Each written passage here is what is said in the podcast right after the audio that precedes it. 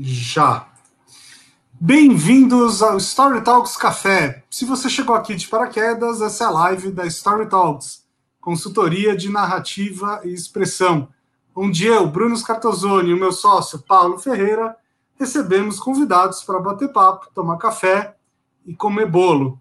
Paulo, dá um oi para o pessoal e aproveita para apresentar a nossa super convidada de hoje.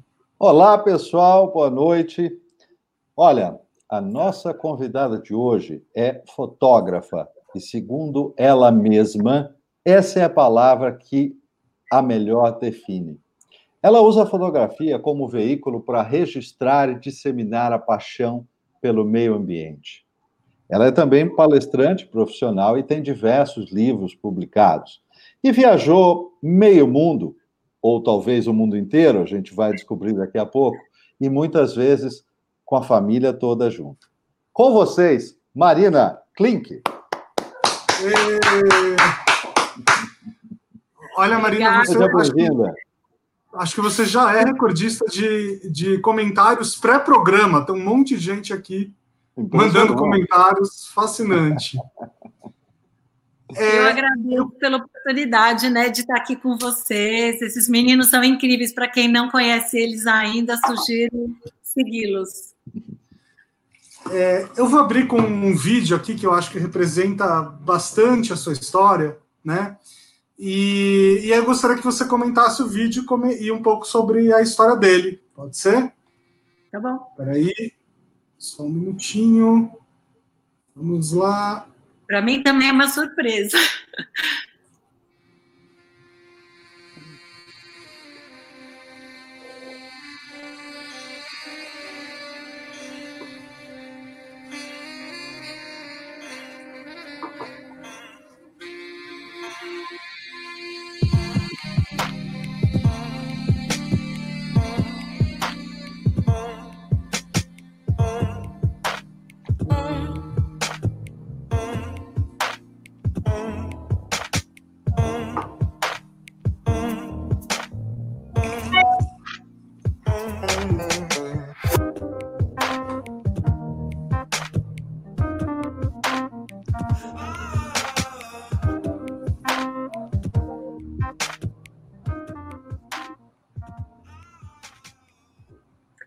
É.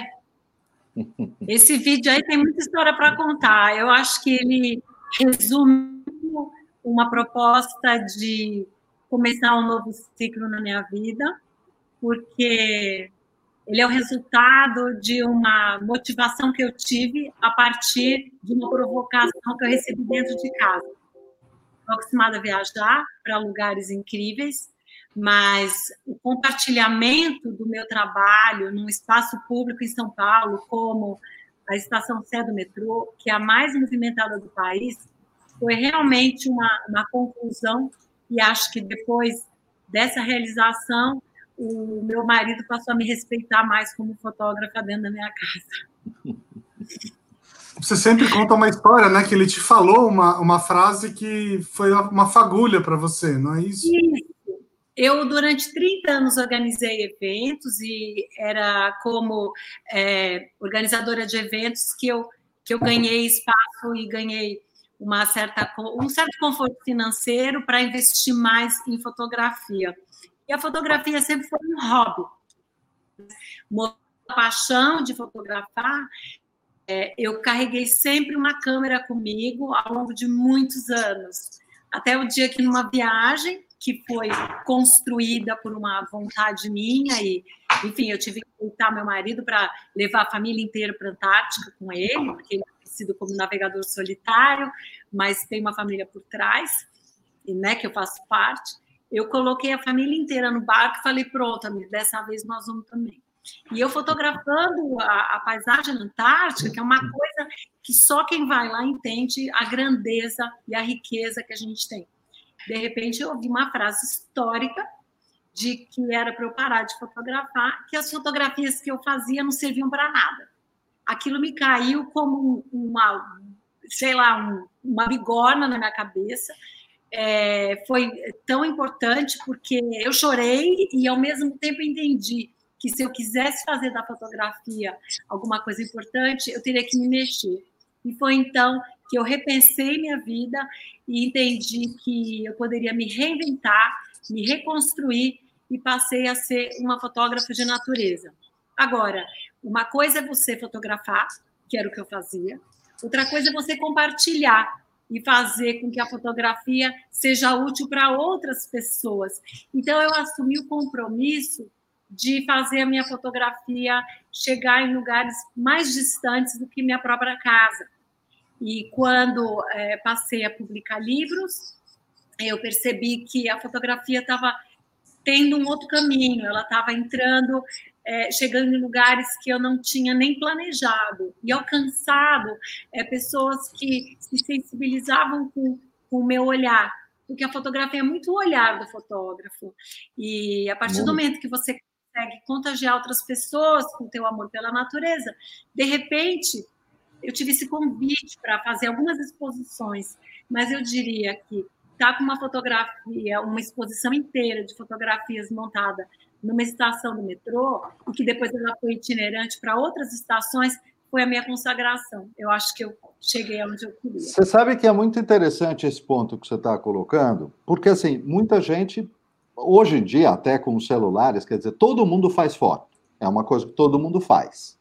Mas é, a fotografia tem um outro grau quando ela ganha esse olhar diferenciado e principalmente essa coragem de compartilhar, essa vontade de compartilhar e de levar para o outro. Uma das razões que a gente queria, e nós várias vezes comentamos sobre trazer alguém da fotografia para a gente conversar, e o teu nome saltou direto para a gente. Bom, peraí, Onde é que está a questão da fotografia? Porque a gente fala de comunicação, a gente fala de apresentação, a gente fala de, é, enfim, do conteúdo todo sendo entregue, mas a fotografia ela funciona como um grande resumo, aquele instante congelado que tem toda uma história em volta, antes, durante e depois, que ela vira um símbolo, que ela vira uma forma muito clara que não tem barreira para esse tipo de comunicação. Então, esse aspecto que você está falando, como é que foi esse, esse movimento de, ok, eu fotografo. Hum, tudo bem, todo mundo fotografa. Não, mas eu fotografo e eu comunico com a minha fotografia. Como é que isso modificou a sua fotografia, o teu olhar? Eu, aliás, eu acho que isso tem a ver com essa foto, não é isso, Marina? Essa foto foi o divisor de águas na minha vida. A partir de, desse momento, eu deixei de ser organizadora de eventos e passei a ser uma fotógrafa de natureza. E o que é importante, eu acho que foi muito bacana você ter comentado, Paulo, é que existe uma diferença grande. Quando você disse é, que hoje todo mundo faz fotografia, e não é verdade. Hoje em dia as pessoas têm celular e elas captam imagem. A fotografia okay. é uma história. A fotografia é um trabalho que você tem depois que você captou essa imagem e você transformou ela em algo palpável, quando você faz com que a imagem digital se torne uma imagem física. E depois desse, desse desafio que eu, que eu ouvi, de que o que eu fazia não tinha valor, porque as fotografias não serviam para nada, eu tomei uma decisão e eu realmente transformei aquela série de imagens num produto bruto, que foi esse livro, que é o meu primeiro livro de fotografias, que eu fiz... Ah, mostra, mostra para gente aí. Momento Jabá. Por favor, ó. Esse livro saiu pela editora brasileira, é um livro de, de fotografias da Antártica, chama Antártica, a Última Fronteira, e ele é bilíngue, e realmente é um livro de dois quilos e meio, é daqueles livros que a gente gosta de pôr em cima da mesa. Eu fiquei muito feliz com ele e acho que ele, ele é, me deu muita coragem de ousar e entrar nesse universo onde é um ninho de, de águias, onde existem milhares de fotógrafos incríveis, mas o, o importante é, é a gente ter coragem, a gente seguir o nosso passo com humildade e fazer um trabalho é, é, de, de, formiguinha, mas com muita uh, é, com muita segurança sobre o caminho que a gente decidiu seguir. Eu escolhi a natureza. Tem gente que segue modelo, outro que segue automóvel, mas eu diria que a fotografia ela não te dá uma, uma recompensa financeira, mas ela te dá uma recompensa emocional sem limites. E as pessoas me perguntam, mas por que, que você vai tanto para a Antártica? Por que, que você passa perrengue no, no deserto? Por que é, escalar um lugar gelado? Por que, que você não dorme à noite para acampar e ir num lugar que tem cobra? Eu diria que isso me faz me sentir viva. Se eu ficar em casa, como a gente está agora, é muito complicado. Então, o que, que eu faço em casa? Por editar o material. E fazer, apertar o botão. É importante saber, isso não é fotografar, isso é tá. é a imagem.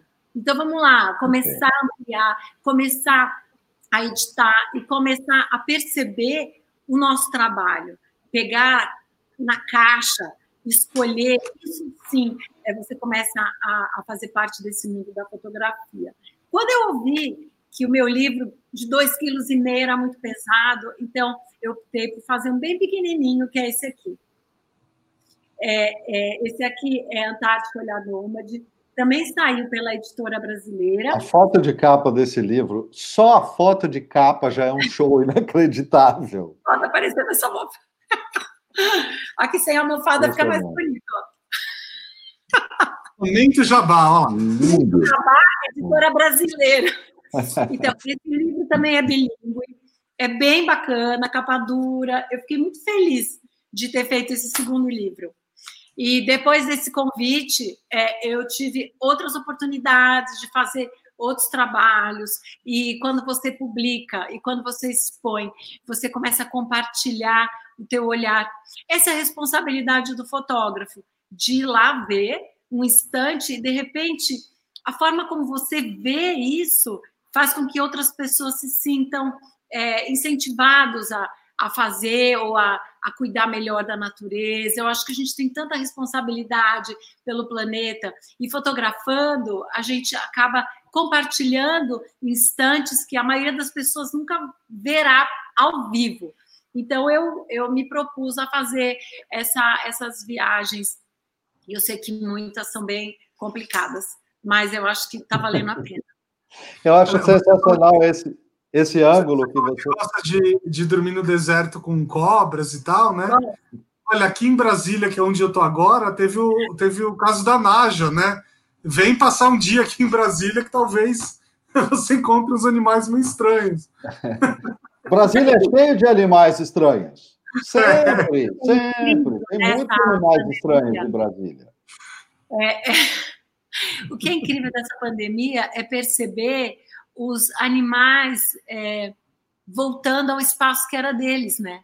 Você vê a tranquilidade do planeta. Ah, ontem apareceu um jacaré no Golf Clube do Rio de Janeiro uhum. e, e, apareceu uma anta lá no, numa ilha em Paraty, que nunca foi vista antes. Aparece é, golfinhos na, na, na Baía da Ilha Grande, ali na, na, no Botafogo. E é tão bacana quando a gente percebe os animais voltando a tomar o espaço que era deles. Aqui em São Paulo está tendo muito tucano, coisa que não se via há décadas.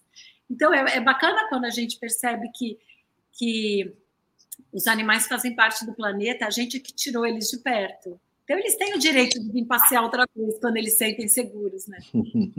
Então, por, por falar em animais, comenta essa foto aqui para gente, essa lindíssima foto. Essa aliás, pra, aliás, só um minuto. Para quem estiver ouvindo a gente no podcast, tá? Esse é um programa especial. A gente está mostrando aqui uma série de uh, fotos da Marina e ela está comentando.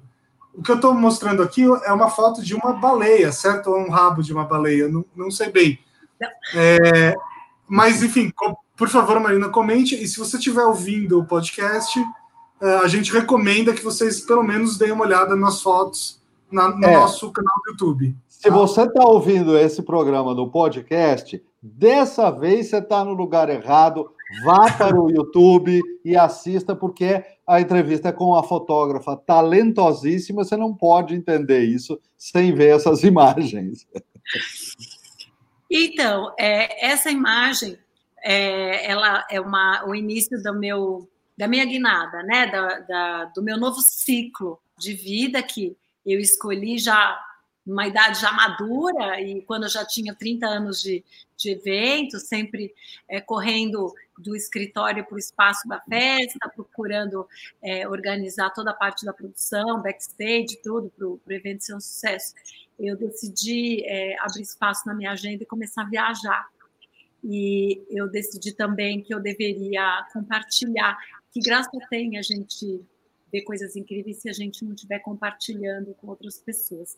E eu comecei a, a levar minhas filhas, as três, para as viagens comigo. E a primeira viagem que nós fizemos depois da Antártica foi para Abrolhos, onde a gente foi para uh, Caravelas, é, na Bahia, e fomos de catamarã até Abrolhos, e tem essa época do inverno que é possível ver a migração das baleias de Bart, que vêm da Antártica e vão até a Bahia por uma questão de segurança para os seus filhotes e para elas próprias, né?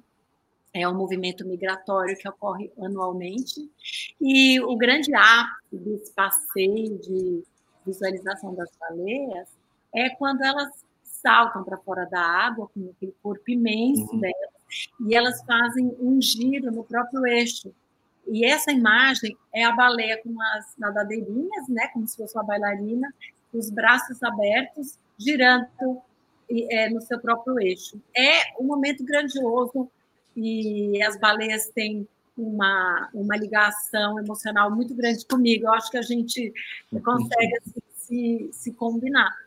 Teve uma viagem é, para a Antártica que eu estava num bote inflável e uma baleia veio bem pertinho do bote e ela olhou para mim e pôs a cara para fora d'água e ficou me olhando nos olhos e eu pude tocar nela. E daquele instante, que foi um instante tão pequenininho e tão é, profundo na minha vida, eu passei a ter uma ligação é, estreita com as baleias. São animais enormes, inofensivos, que eu acho que eles nem sabem o tamanho deles, mas eles são extremamente frágeis e eles dependem da nossa consciência e da nossa ajuda para conseguir é, se repovoar ao redor do, do, nosso planeta. Uma das coisas que, que eu mais amo na fotografia de natureza, seja a paisagem, sejam os animais e tudo, é que a fotografia de natureza ela, ela faz, ela ocupa um espaço é, que responde a uma frase que eu ouvi uma vez e que eu nunca esqueci. Um, um guia de turismo lá da Chapada dos Veadeiros que disse o seguinte: olha, ninguém vai conseguir amar aquilo que não conhece, aquilo que não vê. Então, a fotografia da natureza, ela faz exatamente isso. Ela leva para as pessoas que não estiveram lá naquele lugar uh, um, um, um instante que permite que essa pessoa consiga se transportar, entender, ver e, portanto, amar e ninguém vai preservar o que não ama, não tem jeito. Então, a fotografia de meio ambiente é importantíssima no nosso planeta inteiro nesse momento, mais do que em qualquer outro. Se há um tipo de fotografia que é absolutamente indispensável para a raça humana, é exatamente a fotografia de meio ambiente. É, é uma frase famosa: ninguém ama o que não conhece. Fato. E a gente se sente responsável por dividir aquilo que a gente ama e influenciar outras pessoas, né? Para elas entenderem a, que a gente vive num espaço que é povoado. E por falar nesse assunto, eu é, publiquei um livro infantil, Momento Jabá. Opa, aqui. Esse livro é Vamos Dar a Volta ao Mundo. É um livro para crianças. Momento já. para de até oito anos. É, esse livro aqui é interessante. É, é assim, olha, ele é, foi todo baseado em fotografias que não serviam para nada até a hora que eu resolvi compartilhar. E houve um o trabalho maravilhoso de um ilustrador chamado Cárcamo, é um ilustrador é, chileno, que ele, inspirado nas minhas fotografias, fez um livro infantil, porque eu soube que crianças não gostam de fotografia, eles gostam de imaginar a imagem. Então, você tem que deixar a criança é, um pouquinho uh, criar a, a, realidade que ela imagina para aquela situação. Mas, é, dando uma palestra para uma escola de crianças com poder aquisitivo muito bom, eu fiz uma pergunta assim: é, quem aqui o pai conta a história para dormir? E o que, que eu descobri? Houve um silêncio geral. Eram 73 crianças. Aí eu falei assim: alguém, sabe quando o pai conta história para a gente dormir? Continuou o silêncio. Aí eu falei assim: daqui, quem o pai conta história para dormir, levanta a mão. Uma criança levantou a mão. E uma lá no fundo falou assim: avó, sério? Conclusão: eu percebi que está vindo essa desconexão entre pais e filhos, porque na minha vez, né, quando eu era criança, existia televisão e a televisão ficava no centro da sala. Aí as pessoas assistiam a matéria e os pais comentavam. E havia muito aprendizado naquele momento em que o pai comentava: olha, aquilo que aconteceu, ou a mãe falava: olha, isso não é legal. Então havia um encaminhamento para a construção dos valores da criança. O que, que aconteceu? Essa geração se dispersou quando começaram a usar os iPads e os, os telefones. E cada um agora vai para o seu quartinho e fecha a porta. Ou mesmo cada um vai para um canto da sala, você vê cada um no sofá, num mundo diferente. E a ideia desse, da história desse livro infantil é, é, tentar reativar a contação de história, fazer com que o pai é, conte, lendo uma, um pedacinho do ecossistema que eu falo de desertos, de florestas, de, do Pantanal, de viagem de barco, é, como é construir uma mala, pensar no, no, planejamento de uma viagem, o que, que você tem que levar para uma viagem. E esse livro acaba abrindo espaço para uma conversa entre pais e filhos, para que os pais passem um pouquinho das suas experiências e compartilhem os seus aprendizados, seus valores com os filhos. Lembra do, antigamente que era eram a, as populações das tribos, elas se reuniam em torno de uma fogueira, né? E os mais velhos passavam contando história, contando história. E a, tele, a fogueira virou televisão, a televisão virou celular e hoje em dia ninguém conversa. Então o livro é uma tentativa de resgate, quem sabe os pais, tios comprem e dão para os sobrinhos para procurar fazer essa essa conexão é, novamente através de não só ler uma página, mas que essa página inspire a contar uma experiência pessoal, que é o que fica, né? A gente vive, viaja e, e o que fica são as histórias que a gente contou. Marina, então, já que você está falando desse tema, conexão uh, entre, entre pais e filhos, mães e filhas, essa, essa, essa parte do assunto, tem, tem uma pergunta que, que qualquer um que uh, começa a ver as, sua, as suas viagens com uh, levando as meninas, e a primeira, uh, elas tinham seis e oito anos de idade, ou seja, eram razoavelmente bem pequenas. E a pergunta é a seguinte: como é que uma mãe embarca no veleiro para a Antártica levando três crianças? E, e tá tudo bem. Isso é incrível. Isso é de uma coragem inacreditável. Isso, para mim, é muito mais coragem do que estar tá em cima do mastro. E aí? É, é, foi, uma, foi coragem, porque eu ouvi muito, é, muita crítica quando eu falei. Faço ideia, porque exatamente, as pessoas às vezes não, não, não, acham que a criança não pode ir ali no, no, na cidade ao lado. É, mas sabe o que, que aconteceu? Eu estava numa, numa festinha de escola e as crianças tinham preparado aquela história da atividade, né, da surpresinha para os pais. E quando foi na hora de chamar os pais, o meu marido não estava. E aí minha filha ficou com o trabalhinho na mão e ela ficou muito triste. E ela falou: Mamãe, é, eu não tenho para quem dar. Eu falei: Não, dá para mim, né? Eu tô aqui. Aí ela disse assim: Não, mas não era para você, era para o papai. Aí eu disse para ela é, que ela devia me dar, porque quando o pai voltasse de viagem, né, ele estava fazendo uma volta ao mundo, eu falei: Quando ele voltar de viagem, você dá. E ela chorou tanto que eu percebi que ela não sabia exatamente o que significava volta ao mundo. Então ela não, ela não valorizava o que ele estava fazendo. E eu pensei, eu tenho que transformar a Antártica de vilã numa aliada. Eu tenho que fazer com que na próxima vez, quando eu falar, o seu pai não veio na escola, porque ele está na Antártica, é que ela sinta orgulho. Então, ao invés dela sofrer, ela poderia falar: é, é o meu pai não veio, ele está fazendo a volta ao mundo. Isso fosse uma coisa bacana, mas ela só entenderia como aquilo que você disse. Quem conhece vai entender. Então, o que, que eu fiz? Eu fiz com que elas fossem até lá para entenderem a grandiosidade daquilo que a gente estava falando, para elas terem orgulho de quando o pai falasse que ele estava prática. E foi a, foi a forma que eu encontrei delas valorizarem a ausência. Muito legal. Aproveitando, você começou a falar da Antártica, Antártica né? É. É, é, é, eu queria que você comentasse essa foto aqui. Para quem não está vendo, né? É uma foto da Marina fazendo uma fogueira ali no, no gelo, uma neve, coisa meio. No gelo, é.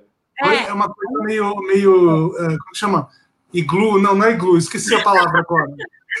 Não. Essa fotografia. E, e, só, só, queria fazer um, um, comentar um detalhe, tá? Essa, nessa foto você me lembra muito uma personagem do mundo dos videogames que é a Lara Croft. Vamos ver aqui como é parecido. Olha só como a Marina Klink é a Lara Croft. Maravilhoso. É, então, eu nem sei quem é essa pessoa do videogame, porque eu nunca vi videogame. Mas... A, a Lara Croft é tipo uma Indiana Jones a, Lara ah. Croft é tipo uma Indiana Jones uh, feminina, tá? Entendi. A Indiana Jones eu adoro. Mas é pois que é. não nada. Então, qual, qual era desse momento? Quando eu é, entrei nesse, nesse meu novo ciclo, né, que é fotografar a natureza, é, uma vez eu me dei um presente de Natal, que era uma viagem para ver a aurora boreal. Eu queria muito ver a aurora mas era uma coisa que eu queria e eu queria fazer isso sozinha, né? E vocês podem ver que aí não é Antártica, por quê? Por vários motivos, né? Primeiro, é que ela está acendendo é, a, a, história de fazer fogueira no chão, é uma coisa seria criminoso na Antártica. Uh, e outra, é Antártica embaixo não tem terra, é só gelo. Também tem vegetação, né, tem raízes, então isso jamais seria Antártica. A outra são as peles animais, jamais seria Antártica. Falamos, falamos, nós que nunca fomos Antártica, porque isso é o Ártico, é, então. Obviamente. esse é o Ártico, esse é o oposto da Antártica. Então, foi a, a minha viagem, a primeira, assim, sozinha na minha nova fase, era é, ir para o lado oposto da Antártica, além do Círculo Polar Ártico. Então, era uma experiência é, numa fazenda de criadores de rena, aonde a gente pode. É, na verdade, não é esquimó. Estou vendo aqui o Márcio. É, essa é a comunidade Sami, que é a comunidade que vive no gelo acima do círculo polar ártico. É, inclusive, essa é a Lapônia, é a terra do Papai Noel. Eu fui no inverno, ele não estava. Existe a brincadeira de que ele estava na Macy's, em Nova York, então eu não encontrei com ele lá. Mas foi uma experiência incrível. É, é, os, os, os criadores de rena, eles são muito modernos. A gente imagina aquela coisa meio é, vintage, né? Mas não.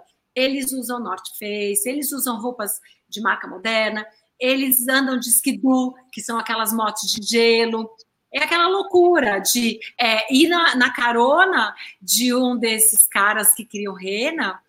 É, é incrível, porque é aquela sensação do avatar, sabe? Eu fui na garupa de um deles, e você segura assim na garupa na moto, e eles entram pelo meio das árvores, você vê aquelas árvores passando.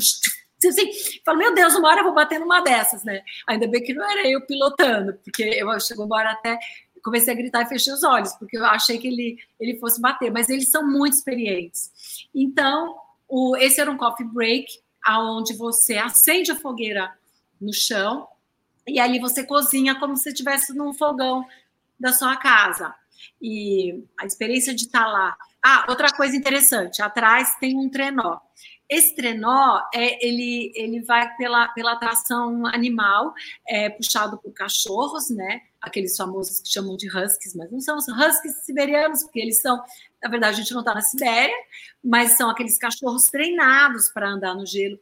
E eu vou dizer, é muito difícil ficar em pé atrás. Você imagina que esse trenó é como se fosse um carrinho de supermercado, dá até para ver aquela alça. Então você vai em pé atrás. Ele tem um freiozinho que é como se fosse uma sapatinha de borracha, assim. E ah, na frente você coloca a carga, que é onde tem aquele e ali tem uma matilha de cachorros treinados. E você fica em pé atrás. Bom, conclusão. Quando você levanta do chão a âncora, sim, é uma âncora que segura. Você levanta a âncora, os cachorros já te dão uma arrancada que é difícil segurar. E a recomendação é: faça qualquer coisa, mas nunca largue a mão desse dessa barra. E é de madeira, assim, um arco. E é muito difícil segurar, porque os cachorros fazem muita força e é difícil ficar ali em pé. E eles fazem curva, né? E lá vai você, de novo, outra vez, momento, outro avatar, que você vai andando assim. E, é, e fala assim: na hora que você for parar, você não conseguir, você se joga, mas não larga o, o trenó. E eu vou dizer para vocês: eu não imaginava que fosse tão difícil que a gente vê na televisão, vê no cinema, acho que é a coisa mais fácil. Mas não é para amador. Enfim, é, essa experiência de, estar na neve, essa experiência que você tem de. Não, e o chegar lá foi outra história, mas e eu acho que. Você foi sozinha, Marina? Nessa viagem? É, você foi sozinha? Não, eu fui sozinha. E foi incrível estar sozinha. Por quê? Para você chegar na Noruega, você pega um voo para um país da Europa. É, de preferência grande, porque você vai fazer conexão.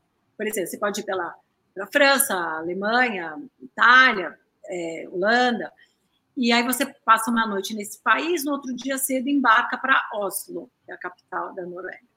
Aí de nós você faz uma conexão para Tromsø, que é uma outra cidade na Noruega.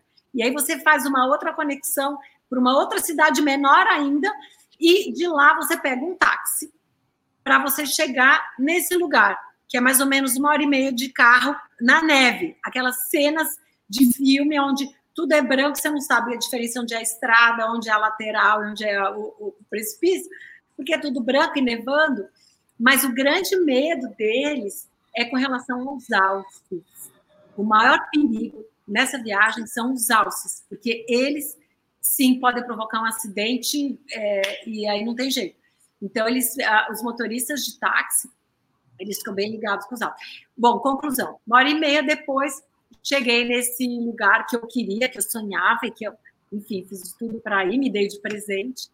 Aí foi o momento, porque era, era uma taxista mulher, ela simplesmente parou o carro do lado de uma árvorezinha e abriu, tava, ainda era madrugada, não tinha clareado, aliás, esse lugar só clareia entre, no inverno, estava é, clareando entre mais ou menos meio-dia e uma e meia, aí já escurecia de novo, né, porque a, a precisa bem pouquinho de tempo.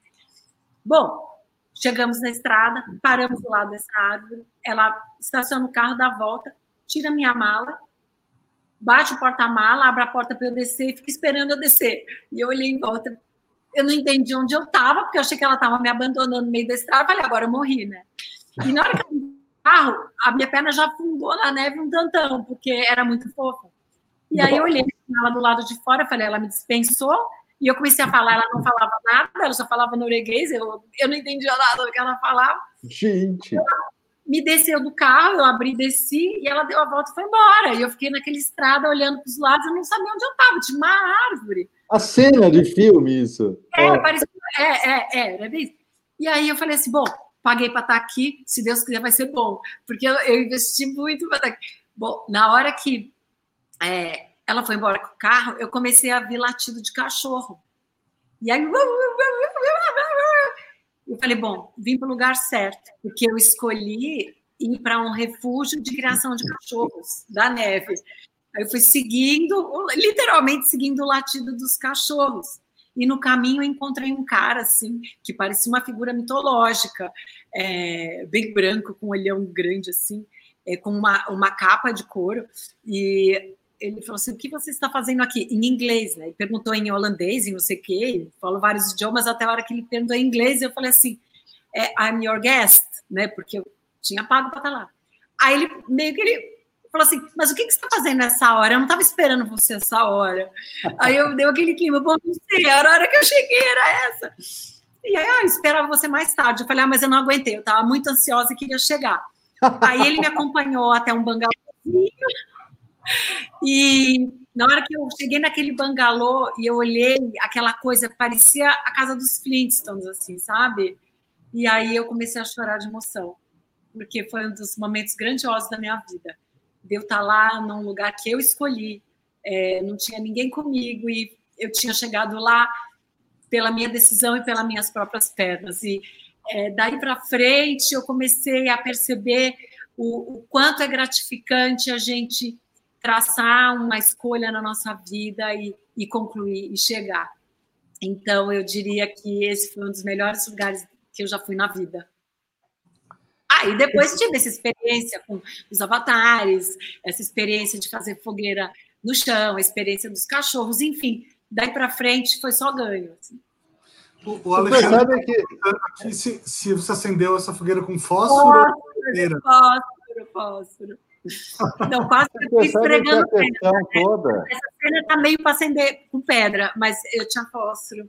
E era legal também uma outra coisa interessante, que a, a caneca deles é de madeira, né? E tem uma coisa. Gente, é, no Ártico, tudo é muito Flintstone, sim. Muito Flintstone. Tirando aquele, é, aquele skidoo, que aí não é nada Flintstone. E tem a rodinha normal, não precisa nem empurrar com o pé, nada. Foi muito incrível. Foi muito incrível. Vocês percebem que, assim, viver para contar, né? É, é, tem, tem uma ordem natural das coisas. Você precisa ter vida para ter boas histórias para contar. Você precisa ah, se desafiar para certas coisas, né? Exatamente. Não tem como você não ter história com tudo isso vivido, claro. Eu acho tão importante a gente viver e a gente compartilhar.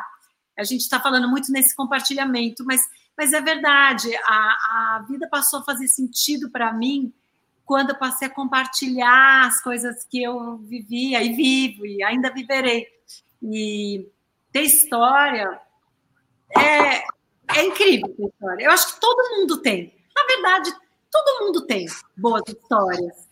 É, o que falta é encontrar a forma de contar. Né? E o momento apropriado para contar. E, mas isso ah, o pessoal do Story Talk sabe fazer, né? Porque vocês.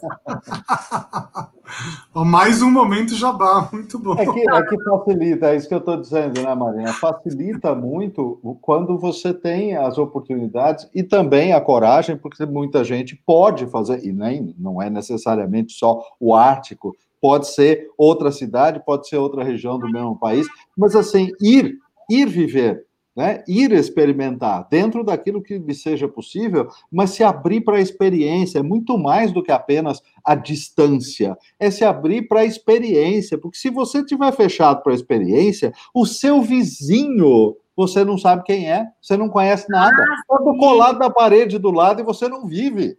Então, é isso mesmo. Para a experiência. É, às vezes você não precisa ir longe, né, para viver uma coisa bacana. Você consegue viver no teu bairro, você consegue empreender no lado de casa, você consegue é, viver uma experiência incrível no teu quintal.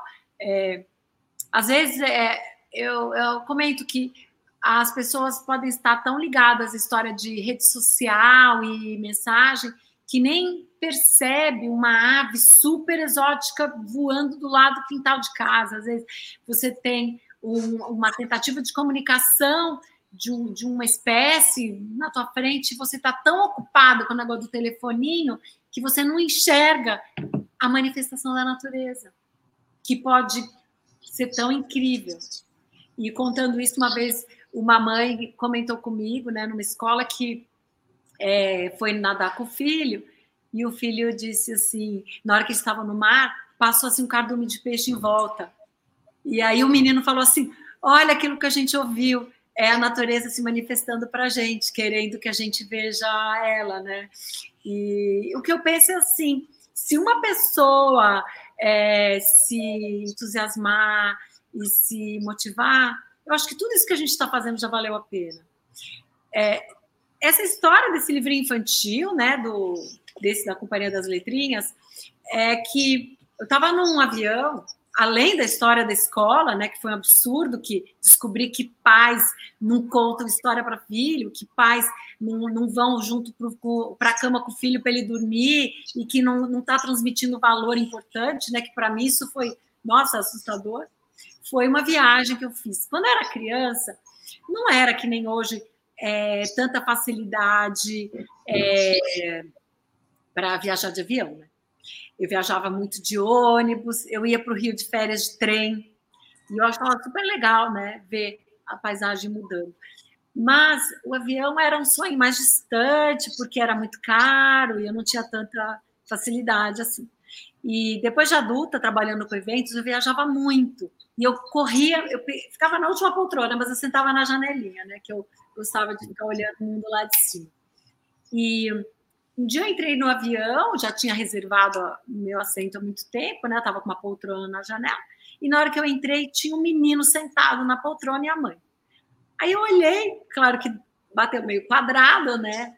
Mas eu olhei e pensei, ah, é legal para o menino. Não sei se ele vai ter tantas oportunidades de, de olhar a paisagem, de ver o mundo lá fora, de reparar a floresta, os recortes do litoral, as cidades, a agricultura. Vou deixar ele no lugar e vou ficar quieta, tudo bem. Bom, conclusão: o voo pousou, aquela criança em nenhum instante foi estimulada a olhar para fora, porque a mãe deu de cara aquele tablet para a criança e ela ficou no celular e ele no tablet. Em nenhum momento a criança olhou pela janela. E eu fiquei impressionada, né, com essa esse distanciamento da, das crianças e da natureza, essa falta de estímulo da mãe de mostrar para fora, olha meu filho, que legal lá embaixo, olha o mar.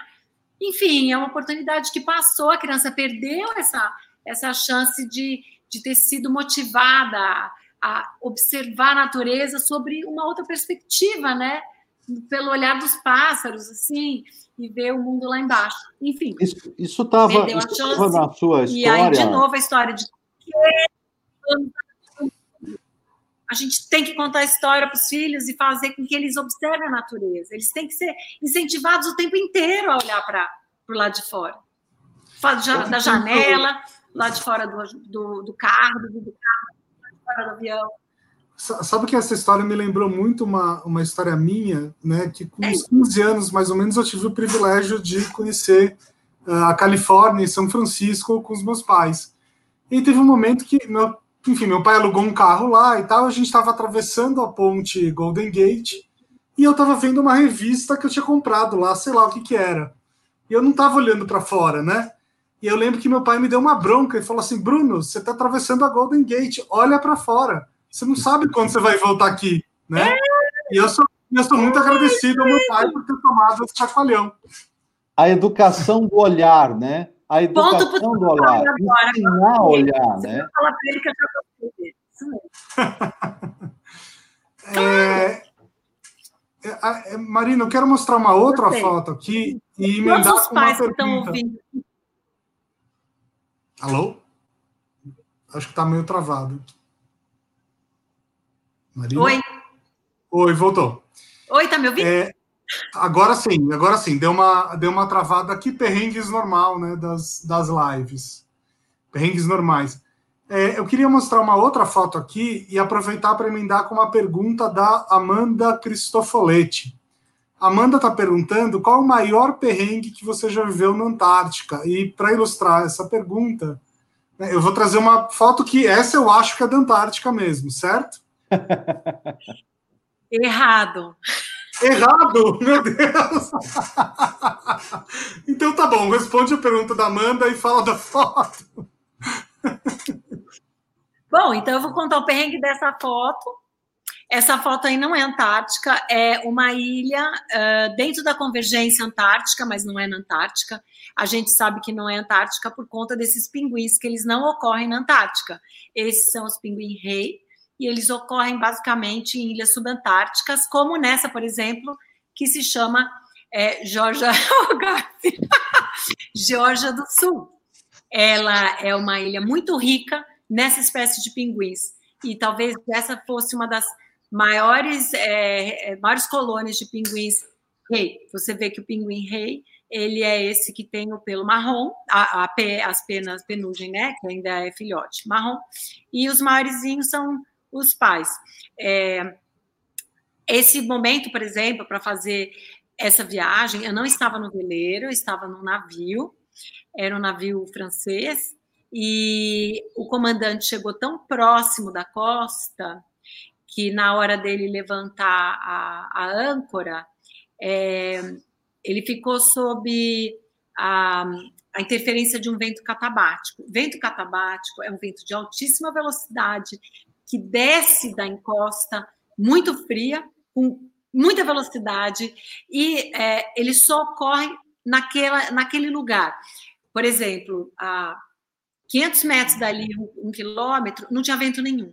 E aonde o navio estava ancorado era era muito vento. Então o comandante pedia para levantar a âncora para a gente ir embora. Mas na hora que ele levantava a âncora, o navio era jogado contra esse rochedo de onde vinha o vento. Conclusão: foram sete horas de luta entre levantar a âncora e ser jogado no rochedo, levantar a âncora e ser jogado no rochedo. E se ele levantar âncora, ele é jogado, o barco quebra. Então é, foi uma loucura. A conclusão foi quebraram os dois dentes da engrenagem do motor e desse instante a gente teve que voltar para a América do Sul e não pôde seguir a viagem como era planejado. Enfim, esse foi um grande perrengue, porque os navios, quando você vai para a Antártica, você tem que ter a segurança de tudo em dupla, né? Tem que ter dois motores, dois geradores, dois de tudo, porque é, numa viagem de altas latitudes, você não tem como consertar nada no caminho, ou consertar, mas você não tem material de reposição para substituir né, no caminho. Vou explicar melhor. Então, é, quando um motor foi danificado, como no caso dessa, desse momento na, na Georgia do Sul, é, a gente voltou com o outro motor para a América do Sul. Eu fiquei chateada porque era uma viagem para ser bem mais longa e acabou na primeira colônia de pinguins. Mas tudo bem, porque a colônia era linda. Eu você, desembarcou, foto... você desembarcou, pode Sim, desembarcar? Né? Nessa fotografia, estou desembarcada, estou é, bem perto deles, existe uma distância técnica, é, mínimo de 3 a 5 metros, porque a gente não pode interferir na vida dos uhum. animais uhum. né, que a gente encontra. E tem alguns animais, como uma foca de pelo, que ela corre mais que a gente e se ela morder, vou dizer, ela vai tirar um pedaço, porque. E outra, você pode ter uma infecção seríssima. É, então, é, é importante a gente tomar uma certa precaução e ter uma distância técnica sempre entre nós e qualquer animal que a gente encontre na natureza. Cada lugar tem as suas especificidades e cada animal tem a, as suas restrições, mas é muito importante, antes de, de desembarcar, a gente conhecer o, os animais que ocorrem em cada lugar, a gente está prevenido, até para a gente não interferir na vida deles, porque tem que lembrar que a gente está indo para a casa deles e que a gente tem que ser bem-vinda lá, né? Então, a gente respeitando e conhecendo os limites e, e os riscos, a gente toma cuidado e, e acaba desfrutando da melhor maneira possível. Distanciamento social, né? Ah, é? bom, é, bom. Marina, é, meio mundo ou mundo inteiro? O que, é que você conhece? Então, é quase mundo inteiro. Falta a Oceania, hum. que estava nos meus planos, mas ficaram um pouquinho adiados. Eu quero é, ir para Nova Zelândia e não tive a chance ainda, mas quem sabe, né? No futuro bem próximo eu consiga ir. Que legal. Então, deixa eu trazer uma, uma foto aqui de uma outra porção do mundo que eu acho que não é Antártica, tá? Você vai arriscar de novo. Você vai arriscar de novo. De novo. Ah. Aliás, uma dúvida: se fala Antártida ou Antártica? No Brasil se fala Antártica, porque é o antiártico. Hum, olha só. Agora, em espanhol, eles falam Antártida. É, porém, é, quando você pega qualquer coisa que seja da Antártica, mesmo que você fala Antártida, você acaba falando ah, uma ave antártica é, e não fala uma viagem, ave Antártida, né? Então Olha, é, a gente ouve em espanhol e é aceito, Atualmente, até a Folha de São Paulo passou a escrever Antártica, mas é, em português é mais usado, não direi errado, certo, mas eu diria mais usado Antártica, por ser o oposto do Ártico. Olha, momento conhecimento, muito Olha, bom. Mas... Talks também é cultura. Ah, então. Fala dessa foto aqui pra gente. Então, a, essa, como você pode ver, não é Antártica, né? não é. Então, uma viagem para o Peru, eu fiz uma viagem. De... Olha, agora virou, agora virou uma loucura essa viagem. Eu estou mudando continentes assim, com a velocidade. Que Isso são as linhas de Nazca, não? Essa é linha de Nazca. Ah. É um dos lugares mais bacanas que eu já fui. E olha, olha que coisa curiosa, né? Você ter, eu fui fazer, eu fiz uma viagem para o Peru com um casal de amigos, é, observadores de aves. A ideia era fazer uma viagem pelo Peru, observando as aves, encontrar, até encontrar a ave, a ave símbolo do Peru, que é o cock of the rock, que só ocorre lá. Ela é endêmica da região do Peru, da floresta do Manu, que é a floresta amazônica peruana. E mesmo sendo tão próximo, é, no, no, aqui na floresta amazônica brasileira, não tem a, essa ave. Então eu fui lá para ver a tal da ave e entusiasmadíssima. Foram 14 dias de carro, sensacionais. E no meio dessa história da viagem, é, eu tenho. É, é eu, eu, tive essa sorte de fazer um sobrevoo é, nas ilhas de, nas ver as linhas de Nazca, que me surpreenderam muito positivamente. Mais até do que o Vale Sagrado, eu sei que Machu Picchu, todo mundo fala, mas as linhas de Nazca, elas não têm muita explicação, porque não é um registro é, por escrito do, do, que significa e, e por que uhum. foram feitas e quem fez. Mas repare que coisa surpreendente. Quando eles fizeram o traçado da estrada, da rodovia, eles cortaram as linhas, porque eles não sabiam da existência das linhas quando abriram a estrada. Então, você vê nessa fotografia um ônibus passando é, cortando as, a, a, as linhas que estavam ali, nem se sabe de que ano, né, desde quando foram feitas, mas é, é o que acontece quando a gente tem essa arrogância de simplificar o caminho e vamos é, fazer estrada, e vamos abrir, e vamos facilitar para os outros, a gente pode estar prejudicando uma história muito mais valiosa do que o próprio acesso, né, o próprio meio de transporte. Então, é Agora, essa, essa foto me, me, essa foto me fez pensar em outra história aqui, né? Será que quando os ETs sobrevoam a Terra, eles pensam que as nossas estradas são como linhas de Nazca também? Olha, eu nunca conheci um ET para saber o que ele pensa. Eu estou adorando. É muito. É... A pessoa que está participando, que é do Acre. Porque nessa viagem a volta foi pelo Acre. É, então, eu não conheci os geoglifos da, da Amazônia, mas eu gostei muito de, de entrar é, no Acre por é, Brasilândia e, e ali no Chapuri, naquela reserva Chico Mendes. Senti um pouco de falta de árvores grandes, que eu imaginei que o Acre fossem árvores imensas, e na verdade o Acre é um grande pasto, com algumas castanheiras é, como testemunhas né, daquilo que já foi um dia. E dói o coração, porque a gente imagina o Acre, árvores exuberantes, né, e, e elas não estão mais ali.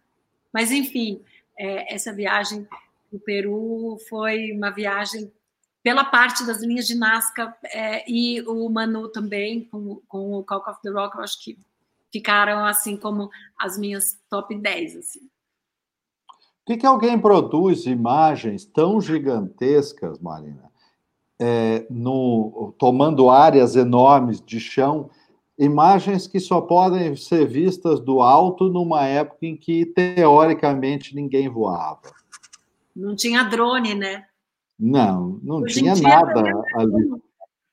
Pois é, mas quem é que eles imaginavam, né? Que, que produziram aquelas imagens? Quem é que eles, para quem eles estavam é, mostrando aquela imagem. Porque, como você disse lá no início, a, a, a, fotografia, a criação de uma imagem, ela ganha um outro sentido, é com o compartilhamento. Essas pessoas que criaram essas imagens das linhas de Nazca estavam compartilhando essas imagens com quem, na sua opinião? Então, eu acho que estavam compartilhando com divindades. Eu acredito que não fossem ETs, que não fossem seres astronautas, mas eu acredito que é, eles fizessem isso como um ritual de, hum. de agradecimento, louvor para alguém maior do que um ser humano. Mas das imagens que eu vi, tem umas lindas, né? O próprio macaco, que tem aquele rabo enrolado, uhum. que é hoje o símbolo do, do Peru na, na sua logomarca. É, é uma figura de um astronauta. Como, é, não se sabe quando, mas sei lá, mil, mil anos atrás, talvez, é, que eu não sei que data, porque não tem uma data, né, da, uhum. do, do, como eles poderiam imaginar um traje de um astronauta? Pois é, é incrível. Mas eu gostei muito dessa, dessa visão que você trouxe, de que talvez fosse uma comunicação uh, de, um, de um cunho sagrado para eles, na verdade, né? Uma comunicação ali que eles entendiam como transcendental. Muito, muito legal isso. Quem me olha de cima? Eu não sei, é. eu posso até não saber quem é, mas eu estou me comunicando com quem é. é eu acho que quem olha de cima é uma divindade, né? Uhum, uhum. Chama Deus, ou tem várias divindades, mas eu acredito que fosse um aspecto religioso. Você sabe que é interessante quando a gente fala de Nazca? Não sei se vocês sabem, mas quem descobriu as linhas de Nazca foi uma senhora alemã, babá de uma criança, que moravam em Lima e foram ocasionalmente para Nazca e de repente essa senhora percebeu as linhas e ela não falou nada para ninguém. Aí ela pediu a demissão do trabalho dela e continuou hum. na morando numa condição super simples. E ela saía todos os dias num fusquinha, tem o registro dela, até, a fotografia do fusquinha. Ela saía de fusquinha com uma vassoura, aquela vassoura de bruxa. É. E ela passou dia inteiro varrendo o deserto. E, de repente, começaram a falar assim: aquela louca, aquela louca. Hoje tem um pequeno museu, que é uma casinha onde ela morou. E é interessante que as pessoas achavam que ela era tão louca que ela ficava varrendo o deserto, que começaram a oferecer frutas para ela. Quando ela voltava para casa, tinha uma mesa, tinha comida, doação. Ela passou a viver de doação. E o interessante, ela passou a registrar o que ela via. Hum. E na parede da casa, eles mantiveram, mesmo depois da, da morte dela, eles mantiveram ali os papéis, as folhas de papel vegetal, folhas de papel, que ela traçava os desenhos que ela ia encontrando. E ninguém entendia nada, achava que ela era louca. Então guardaram lá uma, uma a casinha, a fotografia do focinha dela, da vassoura e os papéis na parede que ela ia desenhando. E ela falou, é, é, no final ela disse que ela não, não compartilhou com ninguém, que ela tinha medo que alguém fosse lá e destruísse o, o, as linhas. Não sei porquê, mas ela acreditou. E ela usava a vassoura para ir ao deserto e tirar a, a, a poeira para conseguir enxergar as linhas não. melhor, é isso? É isso. É isso. Não, e ela fez um trabalho. Doida! É. Mas... Parece doida, né? É, mas doida era quem estava lá. É, exatamente. Esse pioneirismo de revelar aquela imagem e, ao mesmo tempo, não querer contar para ninguém, de medo que destruíssem. ela, ela foi vista como louca, e as pessoas, por caridade, levavam comida para louca, e louca era o pessoal que morava lá que nunca viu, né? Então, e aí tem essa, essa história, e tem um museu em homenagem a ela, no caminho das, das linhas, e é bem bonito isso, né? E ela abriu mão do emprego, abriu mão da família, abriu mão de tudo para ficar varrendo e tornando visível aquilo que ninguém via. Né? Só ela tinha visto. Uau! Parecido com a fotografia, né? Tornar visível aquilo que o outro não vê, né? O que é muito interessante. Uma coisa legal também Nazca é o observatório. Eles têm um observatório do céu astronômico que é incrível e parece que é um dos mais bem posicionados do planeta. Assim. Então, uhum. uma sugestão, se alguém estiver assistindo for para o Peru, é, eu sei que o Vale Sagrado é o grande ponto, mas eu, fala, eu diria que, para mim, é, o mais importante é, é NASCAR. Porque... Queria aproveitar só para fazer um, um, um adendo aqui. Frente. O, a, o Machu Picchu é um absurdo, que é uma fila absurda, é aquela história de ter a foto da pessoa sozinha olhando o fundo, é tudo mentira, porque é uma fila para conseguir ter uma foto sem ter 400 pessoas no foco. O último que ficou sozinho naquele ponto de fotográfico foi levado pelo fotógrafo contratado para fazer a foto do, do panfleto, né? Porque depois ah, dele não tem mais ninguém sozinho. Para você ver o Vale Sagrado sem pessoas, você tem que dormir no hotel que é em cima, que abre uma hora antes. É uma coisa quase Disney, né? Tem que chegar mais cedo e estar tá lá já no horário que abre e correndo, porque lota. É. Queria só fazer um adendo aqui uh, em relação às linhas de Nazca. Eu tive lá alguns anos atrás, eu peguei o avião Teco-Teco que que sobrevoa, né? É lindo mesmo. É lindo. Mas se você tiver algum tipo de labirintite, tome um Dramin antes. Porque eu vomitei a viagem inteira, eu só vi uns seis minutos de linha, depois eu não lembro de mais nada. É, teve uma japonesa sentada atrás de mim que ela não viu nada também. Gente, Tomem um Dramin. Mas eu queria aproveitar esse papo mais filosófico para uma pergunta aqui muito boa do Muriel Pedro. O Muriel perguntou ah, se a fotografia é também uma ideia antes de ser uma imagem. É. A fotografia é uma ideia. Pedro, você está certíssimo, porque a gente, quando vai fotografar, a gente tem toda uma expectativa e meio que é, a gente só documenta aquilo que a gente sabe que vai encontrar. A gente tem uma premissa daquilo que vai ver. Agora, a responsabilidade do fotógrafo é como mostrar, porque a gente vai até lá e a gente tem que trazer de volta uma coisa para ser compartilhada, né?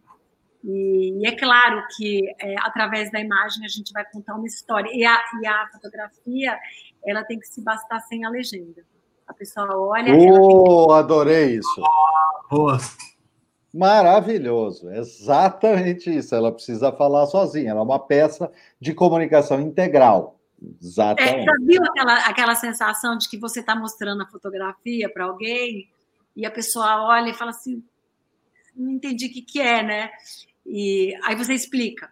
E na hora que você explica, é porque a fotografia não está boa, você tem que ir lá fazer de novo, porque a fotografia tem que se sem estar com o texto embaixo, porque é a imagem escrita por luz e não por texto. Maravilhoso isso. É, é, é, só tem que ter uma legenda, se é na Antártica ou se é no Ártico, porque isso eu não sei. Não, não a fotografia ela mostra para você, é porque você não tem a referência do que é um e o outro, mas se você é, soubesse o que é Antártica e o que é o Ártico, você não precisaria ler legenda, né? Claro, claro. É, é isso mesmo. O fotógrafo enxerga o que a maioria não vê. É, eu acho que é, não, eu faria uma alteração nessa frase. É, o fotógrafo ele transmite aquilo que, que ele sente, né? Talvez é a responsável pela condução do olhar. Não é que não vê, é que se você, por exemplo, você sai num grupo de fotógrafos para fazer um tema, é, seja uhum. um circo, sei lá, um, uma floresta, um jardim, seguramente 99% das pessoas vão fazer fotos diferentes. Sim. Porque cada um tem uma bagagem cultural. E essa bagagem é, conduz o olhar. Então, eu vou olhar o, um, de um recorte, e isso que é interessante nesse livro infantil que eu fiz, porque eu pego minhas três filhas como referência. Então, uma se aventura e entra no mato, a outra quer ficar brincando, e a outra olha coisas bem pequenininhas. Ela gosta de olhar meio com lupa. Então, o fotógrafo transmite esse olhar também. Tem fotógrafos que vão mostrar o que é grande, tem fotógrafos que vão mostrar o que é pequeno, e tem fotógrafos que vão mostrar um recorte diferente. E é isso que, que dá o jogo, né? De você, você vai para um lugar e fala, ah, eu vou fotografar é, uma, um, um, um parque. Fala, ah, mas eu já vi tanto na internet. É então, isso. você viu pela internet aquilo que um olhar viu, não quer dizer que quando você for, você vai ver a mesma coisa. Talvez você vá lá e descubra uma coisa que não foi observada daquela maneira. Né? Achei, achei sensacional essa observação que você fez. Eu coordenei grupos de fotografia em muitos eventos, Marina. Então, eu fotografava, mas tinha outras pessoas junto, juntas fotografando o mesmo evento.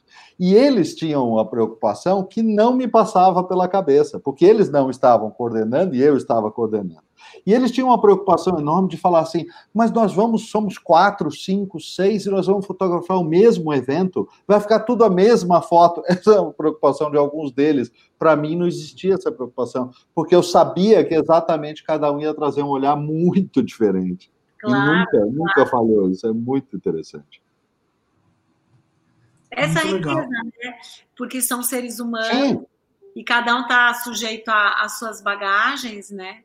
e cada um tem um olhar, e essa é a vantagem de levar várias pessoas. Né?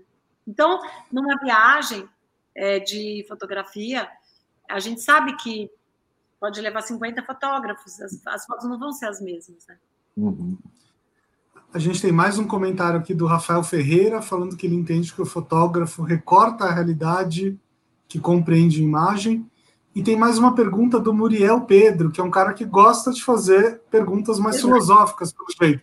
A foto é uma travessia entre repertório, repertório, memória e contexto? Pode ser. Eu acho que sim. É exatamente isso, Pedro. É porque o Pedro, ele é um poeta, amigo meu maravilhoso de Minas Gerais, uma pessoa tá explicado. Grandes. E ele traduz com palavras é, sentimentos muito profundos. É exatamente isso. É, é uma travessia entre o repertório, a memória e o contexto. Foi bem resumido. Muito obrigada. Já que a gente está nesse, nesse papo de definir fotografia, tem uma outra, um outro comentário aqui do Cadu Lemos, nosso grande amigo, pergunta, falando o seguinte: fotografar é um exercício de olhar e ver, buscar o extraordinário no comum ou cotidiano. É o tempo inteiro, Cadu. O tempo inteiro. É, e... é, hoje em dia, com esse advento celular, as pessoas captam imagens é, de uma maneira uh, tão simples, né? Porque cada um tem uma câmera no bolso e é comum a gente entrar, assim, por exemplo, num parque ou numa exposição e ver a tentativa que as pessoas têm de, de, de congelar aquele instante, né? É, você vê uma árvore florida e repara em volta, tem várias pessoas fotografando, e é uma árvore, ela sempre esteve lá. Mas hoje existe essa popularização da câmera e tornou a, a facilidade, tornou possível as pessoas captarem imagens o tempo inteiro. Então, você vai vendo a, o quanto é, as pessoas estão evoluindo no olhar, no recorte, e o compartilhamento é um exercício importante. É importante fotografar e compartilhar, porque a gente vai se esmerando e a gente vai buscando é, um olhar diferente, vai evoluindo e aprendendo mais. Numa próxima, a gente vai pensar assim: não, mas essa eu já fiz, eu vou dar um recorte diferente. É uma delícia. A fotografia do celular é uma, uma grande brincadeira, né? Somente por Esse aspecto, é, por esse aspecto, é uma coisa que mudou muito, né? porque antigamente, mais tempo atrás, era muito difícil, tanto tecnicamente, fotografar, fazer a foto, revelar a foto, imprimir, era tudo caro, e compartilhar, então, quase impossível. Você compartilhava com um círculo mínimo das pessoas que viviam perto de você.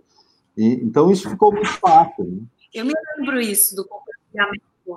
Me lembro, isso que você falou é bem importante. Sim. Quando eu era criança, eu me lembro dos meus vizinhos, né? A gente tinha um vizinho, por exemplo, é. holandês, que sempre que ele ia para a Holanda, aí tinha um momento no fim de semana que ele chamava os vizinhos para irem ver a projeção de slides da viagem dele para a Holanda, como era a família dele, aquela história, o que eles comem, né? O que eles, do que eles vivem e o que eles veem, é muito divertido. Ah. Então era uma coisa assim, o, o, a, o início da história do audiovisual, né? É, uhum. Que depois virou, enfim, com computador e, e multivisão, aquelas coisas de multitelas e tal.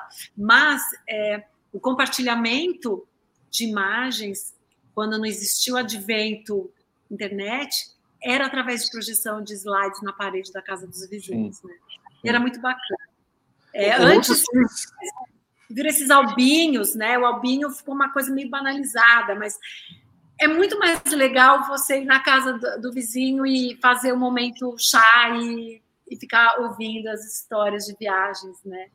É uma delícia, eu me lembro. É, eu, eu, eu, ia falar do, exatamente dos albinhos, e outra coisa que eu queria acrescentar é que hoje em dia eu acho que é realmente muito importante compartilhar as fotos, né? Eu vejo que eu não sou fotógrafo, mas quando eu vou viajar, eu tiro centenas de fotos no celular, mas aquelas que ficam para as pessoas são as que vão para o Instagram ou para alguma rede social.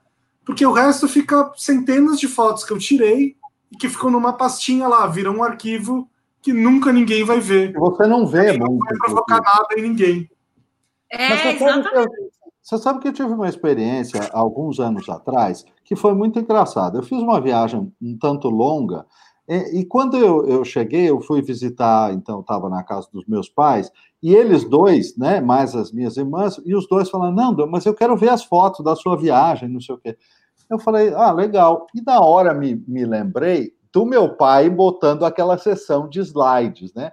E eu fui lá, peguei o computador, então, botei o slideshow do computador e falei, então tá, então vamos ver todo mundo junto. Sentou todo mundo no sofá, eu botei a tela do computador na, na frente, apaguei a luz, e aí foi aquela série de fotos, eu fui contando coisas. E foi uma viagem tão legal para refazer aquele momento do, do slideshow. Literalmente, o slideshow foi muito legal. Aquele. Mas é legal quando você tem a, a, a oportunidade áudio vídeo, né? Uhum. É, mas é mais legal quando é ao vivo, quando você tem o protagonista contando, né? Quando uhum. você tem o testemunha falando, é, ganha vida. É diferente de você fazer uma, um vídeo e mandar pela, pelo celular. Ah, sim, sim, aquela ah, curtição do momento. Aquela carga de emoção, de, de estar com a pessoa que viveu aquilo, né? Uhum. E de interagir, levantar a mão, mas como que foi? Não estava frio?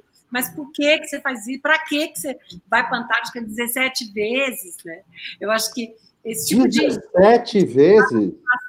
do público é legal. Uau! É. Uau! Ah, a gente ganhou de bolas e eu tive sorte, eu acho, né? Uau! Impressionante. Olha só. É, eu queria colocar mais uma foto aqui para você comentar, que eu acho que é uma foto. Tem ah, tudo a ver com a questão do olhar, né? É lindo. Então, se é a zebra, normal, né? Vocês estão vendo. Aí você sabe que é África, né, Bruno? Eu imagino. Ou pode ser o zoológico. Não arrisco. Não arrisco o país, tá? Só o continente. Mas assim, essa, essa a fotografia, ela é bem simbólica para mim. Eu decidi levar as minhas três filhas, né, as nossas três filhas, para a África, e foi uma viagem de 15 dias é, em vários países. Uh, o primeiro dia, quando nós chegamos num, num país, aí era África do Sul, era uma reserva próxima, é, ainda é, é Kruger Park, uh, e na hora que eu saí do, do quarto, né, que era um lodge, é, eu vi que tinha uma zebra próxima, e naquela euforia de pegar o um momento, essa foi o primeiro, o primeiro clipe que eu fiz, e eu atravessei um, um, uma área grande assim, de jardim, e de repente tinha umas plantas é, com espinho. Eu atravessei os espinhos para chegar mais próxima da zebra. Com uma teleobjetiva, fiz essa foto. O detalhe é, na hora que eu atravessei essa, essas plantas espinhudas, uma delas rasgou a minha calça no joelho. E eu fiquei com o joelho de fora. O detalhe é, de rasgar a calça no joelho, tanto faz. Mas é, o mais importante é as nossas malas não chegaram junto com a gente. E nós estávamos no primeiro hotel de uma série de cinco países e sem mala. É, e aquela calça que rasgou uma perna era a única que eu tinha. E eu devo dizer que, por conta da emoção de ver uma zebra de perto pela primeira vez e poder dividir com as, com as meninas, que a gente estava vendo uma zebra, que, enfim, ela é linda é, eu fiquei com a calça rasgada por cinco países.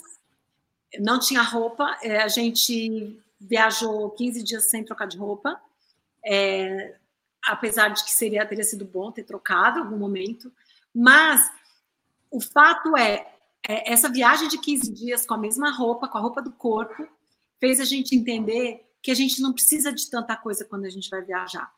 Eu conheci os lugares que eu queria, é, só me senti um pouquinho mal quando, no começo, eu chegava no hotel com aquela calça rasgada e as pessoas me olhavam, mas em nenhum momento eu encontrei um lugar que eu pudesse comprar uma outra roupa para poder trocar.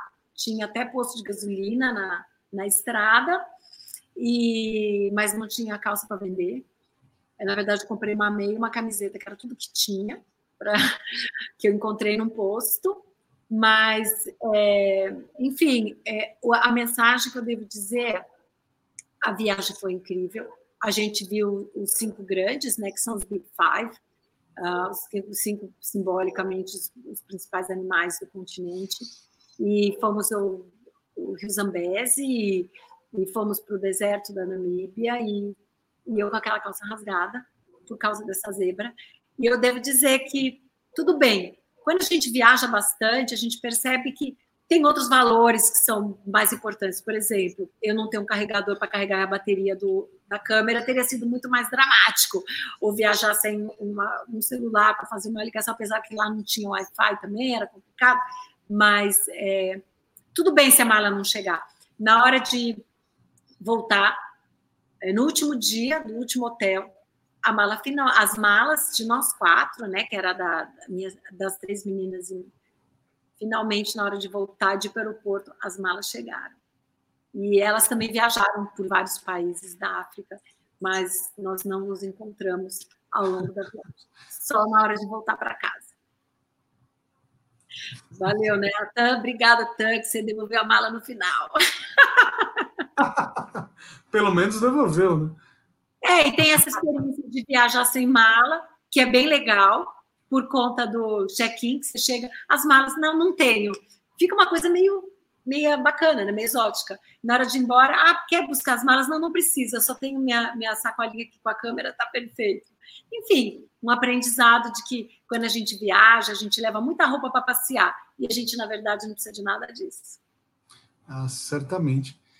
É, você já falou aqui né, do Ártico, da Antártica, da África, e a Andréia Zílio, que é nossa amiga lá do Acre, está perguntando qual o próximo lugar que você deseja conhecer, que você tem vontade de fotografar. Então, Andréia, o próximo lugar é a Islândia. É uma viagem que já estava marcada, já estava com voucher, tudo. Por conta da pandemia, eu adiei para 2021, mas se Deus quiser. 2021, Deus vai ser pai e vai permitir que a gente volte viajar. E a viagem seguinte é uma viagem que também já estava fechada, que era para ser em junho, que é uma viagem dos ursos polares, que esses eu ainda não vi. E urso polar, Bruno, é só no Ártico, tá? Ah, é? Não, não tem Vocês podem ver, gente, que eu não entendo nada desse assunto. Eu, próxima vez, eu vou te dar umas aulinhas bem, bem simples. Você vai. Ó, tem esse livro para você, viu? Aquele em cima. Por favor. Você já passou você lê para alguém e vai fazer a mesma coisa. Outra coisa legal que o Paulo estava falando de compartilhar. É uma dica que eu dou para quem está começando a viajar ou quem viaja e ainda não faz é fazer um diário. A diferença que faz é você fazer um diário da viagem, fazer registros, é incrível. O brasileiro não tem esse hábito. O europeu é muito comum. Você entra num trem, sempre tem um adolescente europeu, uma pessoa com um livrinho, um caderninho, fazendo as anotações. Mas quando a, a gente foi para a Antártica em família pela primeira vez, eu falei para as meninas assim: oh, vocês vão faltar um mês na escola, vocês vão perder aula, mas vocês vão ter lição de casa para fazer, que eu vou levar as lições que vocês vão fazer, e vocês vão ter a lição da mãe também, que é fazer um diário. Bom, no começo foi aquela resistência, né? Eu dei o caderninho para cada uma e cheguei, já estávamos a caminho e nada, nada, nada. Falei, ó, daqui para frente eu quero ver esse diário todo dia. Aí começou a pensar, ah, hoje não deu, ah, com sono, cada um falava uma coisa. No final, é, eu comecei a obrigar, tinha o horário. Ah, queriam brincar no gelo, queriam ir para fora. falei, não, agora é hora de fazer o diário. Depois do diário, vocês vão para fora. Ou depois do diário, vocês podem jantar. Então, tinha sempre uma chantagem que era para imprimir o ritmo que deveria ser respeitado de fazer os registros. Bom, o fato é, esses registros acabaram acontecendo no começo foi resistente, mas com o passar do tempo elas passaram a, a acostumar a fazer os registros. E no final já estava aquela história de uma colando da outra, depois era uma escondendo da outra para a outra não copiar o dela. Né? Enfim, fizeram os registros. Quando a gente chegou em São Paulo, procurei por uma editora, no caso a Peirópolis, que era até é era de duas amigas minhas, agora é de uma amiga, e eu levei para elas a possibilidade de publicar o conteúdo dos livros das três. E surgiu esse livro, Momento de Jabá, Férias na Antártica, ó, que é, é um livro é, feito. Tem um momento. É um, livro, é, é um livro feito ao longo da viagem, que conta a história de bichos e tudo, de uma viagem para a Antártica. É dentro do barco como é, os desenhos das meninas, é isso. E ele é um livro é indicado para crianças de, de, até, até no sexto ano. E é, foi quase um filho conseguir fazer esse livro, mas ele é inteiro é, feito em cima das, uh, das da, dessa viagem e baseada nos diários das três. Elas escreveram, porque o diário era delas, eu só organizei o conteúdo e transformei esses diários num livro. E o fato dele hoje fazer parte da, de adoção em cerca de 80 escolas aqui no, no estado de São Paulo é motivo de muito orgulho para mim, porque a gente acabou, como o Paulo estava falando, o importante dessas experiências é a gente poder compartilhar. E é, compartilhar através da adoção nas escolas, seja na rede pública, como na rede particular de ensino, é, é muito orgulho. E é bacana porque quando a gente uh, compartilha essas, essas viagens e os diários, a gente acaba incentivando outras crianças a também fazerem os seus registros e também acaba fazendo com que as crianças observem um pouco mais a natureza e o mundo que está ao nosso redor. Então, fica a dica aqui, um presentinho bacana para as crianças é esse livro Férias na Antártica, que é um resumo de uma viagem para a Antártica de veleiro, que vou dizer que foi muito bacana. Trabalho e tanto. É um trabalho e tanto fazer isso acontecer desde o início até o final, exatamente. Desde a da ideia de fazer essa viagem até materializar a, essa viagem num uhum. livro uhum. infanto juvenil. É. Mas é bacana, né? E tudo isso Não, aconteceu muito. porque. Porque tudo isso aconteceu dá, dá a voz. Porque uh... falaram que o não fazia o serviço. Não, e, e dá a voz também para uma narrativa que, que é, é pouco comum, que é a, a, o ponto de vista de, das crianças sobre viagens. Gente, está cheio de livro para crianças e até por crianças, e cheio de livros de viagens. Mas livro da viagem pela criança são raríssimos. Né? É, porque, assim, quando você está numa viagem dessa, é, eu digo que até aquilo que é inesquecível a gente esquece. Se a gente não anotar, a gente vai esquecer. Então, eu obriguei elas a anotarem as coisas inesquecíveis. Ah, isso eu nunca vou me esquecer desse dia. Ah, você nunca vai se esquecer? Então escreve. E hoje, se perguntar para elas, elas vão dizer que as coisas inesquecíveis elas se lembram porque elas escreveram, ou porque elas leem e lembram. Porque acontece com adulto também. Sim, claro. Sem dúvida. Vou mostrar mais uma foto aqui para você comentar, hein? Essa ah, eu não vou então. ver onde é, porque eu não tenho a menor ideia. Não, essa eu já falei dela, Bruno. Esse é o Cock of the Rock, é aquela ave endêmica do Peru, que foi o motivo da viagem de carro. E ela tinha que ser de carro, não podia ser de avião, porque a gente tinha que buscar essa ave ao longo do caminho. E então nós somos a floresta amazônica peruana e foi engraçado. Ah, é, tem um momento legal nessa fotografia também. É, quando a gente estava numa estrada de terra, chegando na floresta, na entrada, que é a entrada do parque, é, procurando essa ave, de repente eu dei um grito. Eu estava com esse casal de amigos, o Gerard e a Maggie Moss, que eles são incríveis tem livros publicados de países diferentes, fizeram a volta ao mundo de um avião monomotor da Embraer, eles são assim, míticos. Né? E quando, de repente, no meio da floresta, eu olhei e vi esse ponto laranja, porque viagem de natureza, observação de ave é assim, o tempo inteiro olhando para fora, qualquer movimento no céu, cor, você já para e presta atenção. Na hora que eu vi a coisa laranja, eu falei, olha o Cock of the Rock, Cock of the Rock. E o Gerard parou o carro e com o maior cuidado você se movimenta para que o, pássaro não, não saia do galho. E a gente foi para o chão, a Mag também, ela é mais bird lover até do que eu. E ela veio junto, é, fez a foto. De repente veio um outro carro, um outro jeep, né, na estrada essa parte é incrível. Que não tem nada a ver com a foto, mas é que por causa da foto. Passou um carro na estrada. E aí, é, o carro que a gente estava era uma Land Rover com placa do Brasil e tinha uma bandeirinha do Brasil, porque o cara é suíço, então ele super valoriza Brasil. Brasil é exótico, né? Brasil e tal. Ele ama o Brasil mais até do que o brasileiro. E pôs uma, uma bandeirinha do Brasil. E aí, quando passou esse do lado, é, era de peruanos, não era de brasileiros, eles viram a bandeira do Brasil, pararam o carro, e eu estava fotografando com a Mag e o Gerard no volante. E ele, então o rapaz gritou assim: Brasil! Aí ele fez assim: é Brasil! Aí ele falou assim: 7 a 1. Não! Você entende o que aconteceu? Quando ele falou 7 a 1, aí o Gerard falou assim: não entendi, não compreendi. Coisa assim. Aí ele falou assim: 7 a 1 o jogo. Aí ele falou assim: 7 a 1? Sim! Nossa, o Brasil ganhou de 7 a 1. Eu falei assim: não, perdeu.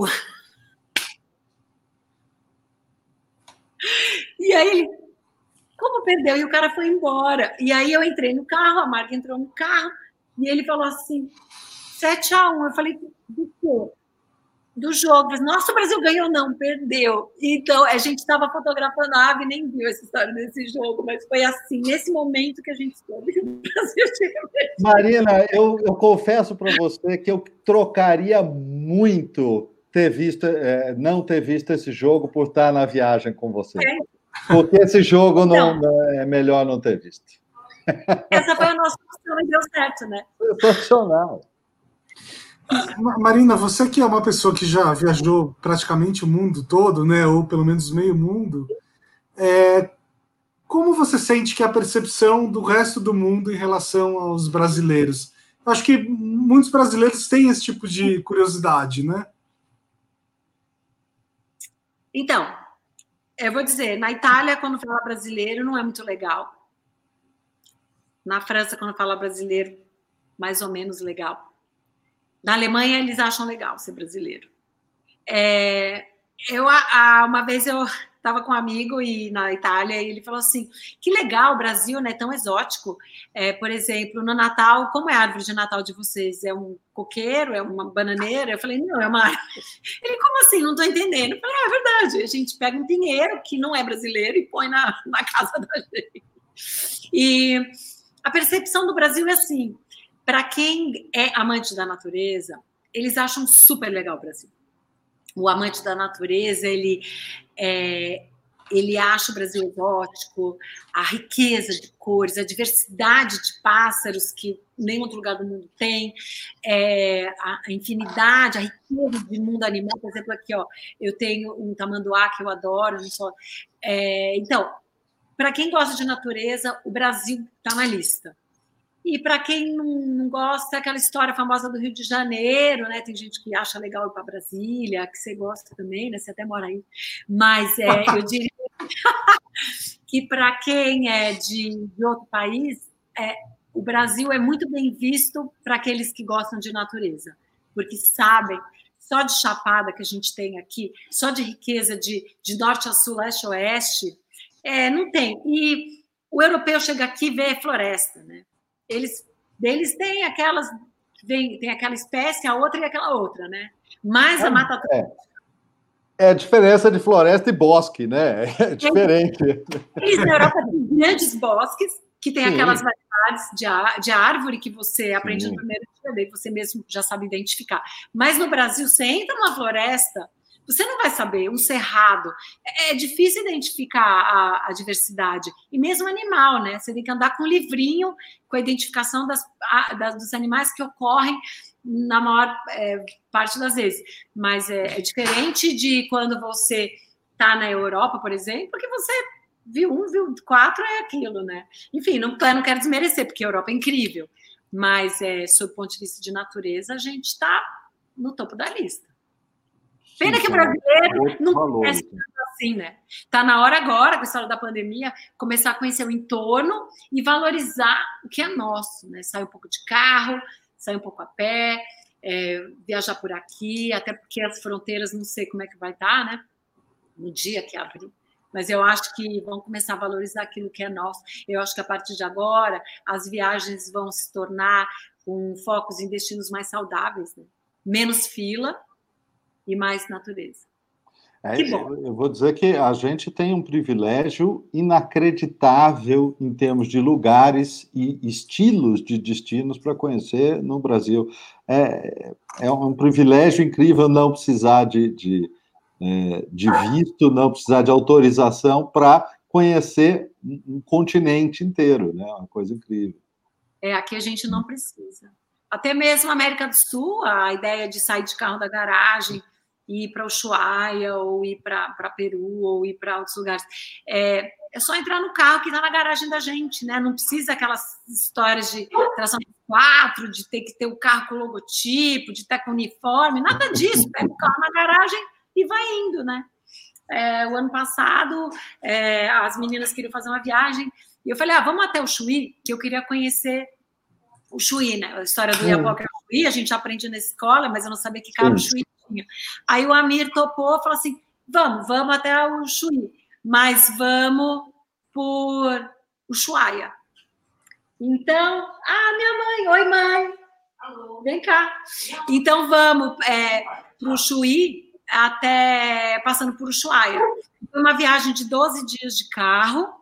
Foi uma viagem 18, ah, me corrigi, 18 dias de carro e foi uma viagem sensacional entre a Argentina, o Chile, aí a Argentina de novo, é, por duas rotas diferentes, e, ah, e voltando pelo Uruguai.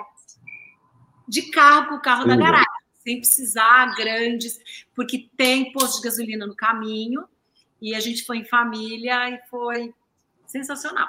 Olha aí, uma ótima ideia de roteiro para a pandemia, né? É. Legal. Muito incrível. É. Legal. É, Marina, eu queria que a gente uh, encerrasse aqui nossa transmissão com você comentando uma última foto que eu achei curioso porque das fotos que você mandou para a gente, né, só, só para quem está de fora, a gente pediu para a Marina uma seleção de fotos para ir mostrando ela comentando. E tirando a foto lá que tem você fazendo aquele negócio de esquimó que não é esquimó, esqueci o nome do, do povo, essa foi a única foto de ser humano que você mostrou, né? E parece que o cara está fazendo um tipo de agradecimento. Então, eu achei que era uma foto interessante para a gente falar aqui de agradecimento, te agradecer muito pela presença e para fechar a noite de hoje. Então, é, eu quis é, compartilhar essa fotografia porque ele é um guia é, de Uganda eu fiz essa viagem para ir na Montanha dos Gorilas e ele foi o guia que me acompanhou até o Bwindi, que é essa floresta. Eu estava com três amigas e ele era o guia do, da viagem, né? Desse, dessa visualização. Ah, você paga 600 dólares para ficar até quatro horas na floresta, sem a garantia de que você vai ver um grupo de gorilas. E seguramente, é, eu devo dizer que o, o guia é o personagem mais importante de uma viagem de natureza. ele faz você ver aquilo que você não tem olhos para ver, ele tem os olhos treinados, e os guias são as pessoas, os teus principais aliados numa viagem de natureza. E eu devo dizer que é, é um grande investimento. Uma coisa curiosa que ocorreu foi a gente ter parado o carro num, num vilarejo de um quarteirão, que era bem simples, e o carro uh, ter ficado com os vidros abertos e a carteira dele em cima do, do banco do carro e o celular no painel. E eu entrei numa lojinha de um balcãozinho desses, tipo uma casinha que tem um balcão na rua, e comprei um daqueles stickerzinhos de, de andar na floresta, porque era obrigatório para fazer a caminhada dos gorilas, por conta de ter uma defesa, né? Você tem que carregar mais aquilo também. E o guia, quando eu voltei no carro, comprei aquele stickzinho, que até trouxe, e quando eu entrei no carro, eu vi aquela cena da carteira em cima do banco. E de repente apareceu o guia de volta. E eu disse: Nossa, que perigo, você saiu. Eu achei que tinha acontecido alguma coisa, porque você saiu, deixou a carteira e o celular no carro, e o carro aberto, e você sumiu. Pensei que tivesse acontecido alguma coisa. Aí ele falou: Não, eu fui até ali. Eu falei: Não, mas você deixou a carteira com o dinheiro saindo para fora da carteira e o celular. Aí ele falou: E qual é o problema? Eu falei: Uai, podia ser roubado.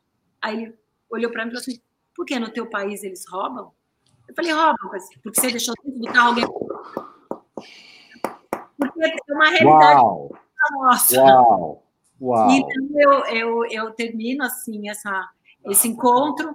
É, isso foi em Uganda, né, em Gwinde, e eu devo dizer que é, eu agradeço a, aos guias que me fizeram ver tantas coisas maravilhosas que sozinha, sem a ajuda deles, eu teria visto e não compreenderia se visse. É, muito obrigada a todos os guias que eu, eu já encontrei ao longo dos caminhos. Verdade, Uau, verdade. Que história. Que história, que história, que, em todos os sentidos, que história. É, compartilho totalmente disso que você acabou de dizer. É, os lugares que eu conheço mais profundamente, mesmo não, não tendo passado muito tempo lá, é exatamente por virtude de ter tido um bom guia. Isso é extremamente importante, realmente. Muito obrigado por nos lembrar disso também, Marina. Obrigado pela beleza das tuas fotos e a tua vontade de compartilhar o teu olhar com a gente, levar a gente viajar para lugares que a gente ainda não, não, não esteve, mas conhece um pouquinho através de você. Muita gratidão. Obrigado. Obrigada, obrigada. Queria dizer que, que, é sacanagem ter esse papo no meio de uma pandemia, porque eu gostaria de comprar passagem já. Agora! Mas, olha, as viagens só estão adiadas, elas não estão canceladas. Uhum. Tomara, tomara. Marina, obrigado. muito, muito obrigado pelo, pelo papo. Deixo aí um último espaço para você fazer todos os jabás que, que você quiser. Até coloquei aqui o seu Instagram, né? Marina B. Klink, não é isso? É, a minha né? filha falou o sem o B. Então, o meu tem o Bzinho, que faz a diferença. O B é de bacana. Siga o Instagram da Marina e, Marina, o espaço é seu. Ah, obrigada. É, só agradecer a, as pessoas, ao público que está aqui e dizer que viajar é preciso, viajar é onde a gente se reconecta com a natureza, é onde a gente consegue o oxigênio para ir para frente. E mais importante do que ir ver é compartilhar. Lembrar que na volta a gente tem que compartilhar. E devo dizer, é, obrigado, Amir, que um dia me Entra aqui. Opa, entra no quadro, amigo. Olá, amigo. Olá. Obrigada. Que honra. Que Obrigado. me provocou e fez com que eu me tornasse fotógrafa. E aí, amigo, foi uma boa?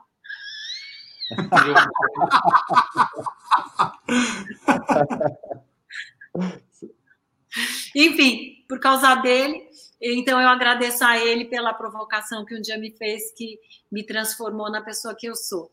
E fica aqui a dica para mais um livro para vocês, Contravento, É um livro da editora brasileira que eu sugiro para vocês, que é uma compilação de 15 viagens para a Antártica, sendo que a 15 eu vi os pinguins imperadores. Bruno, esse é o pinguim imperador. Tem na Antártica, viu? Ah, muito bom. Vamos compartilhar. E lembre Maravilhoso. Tchau, amigo. Obrigado. Fotografias, tem que compartilhar e procurar transformar as imagens em fotografias de verdade. Porque a experiência de ver a, a viagem dos imperadores no, no metrô, na estação Sé do metrô, foi sem precedentes. Foi uma grande realização. Obrigado, Amir, que um dia me provocou e as fotografias tiveram, sim, muita importância para muita gente. Muito bom. Muito bom. Paulo, Gratidão. finais? É, só, só agradecer, porque assim foi uma coisa linda de compartilhamento, linda de imagem, linda de cultura, banho de viagem, foi, foi muito divertido. Muita gratidão pela viagem Gente, toda. Viajar, viajar com responsabilidade, lembrar de não deixar nada para trás. A gente vai e volta e a natureza tem que estar preservada para o próximo. É isso aí. É, muito obrigado a todos vocês que ficaram aqui com a gente até agora. Queria lembrar uh, de vocês assinarem o nosso canal, clicarem aí no sininho, assinarem o podcast também. Inclusive, chegamos a um número redondo muito legal no Spotify, 100, 100 inscritos. A gente divulga muito pouco o podcast, na verdade. Então, uh, é um número a ser comemorado aí.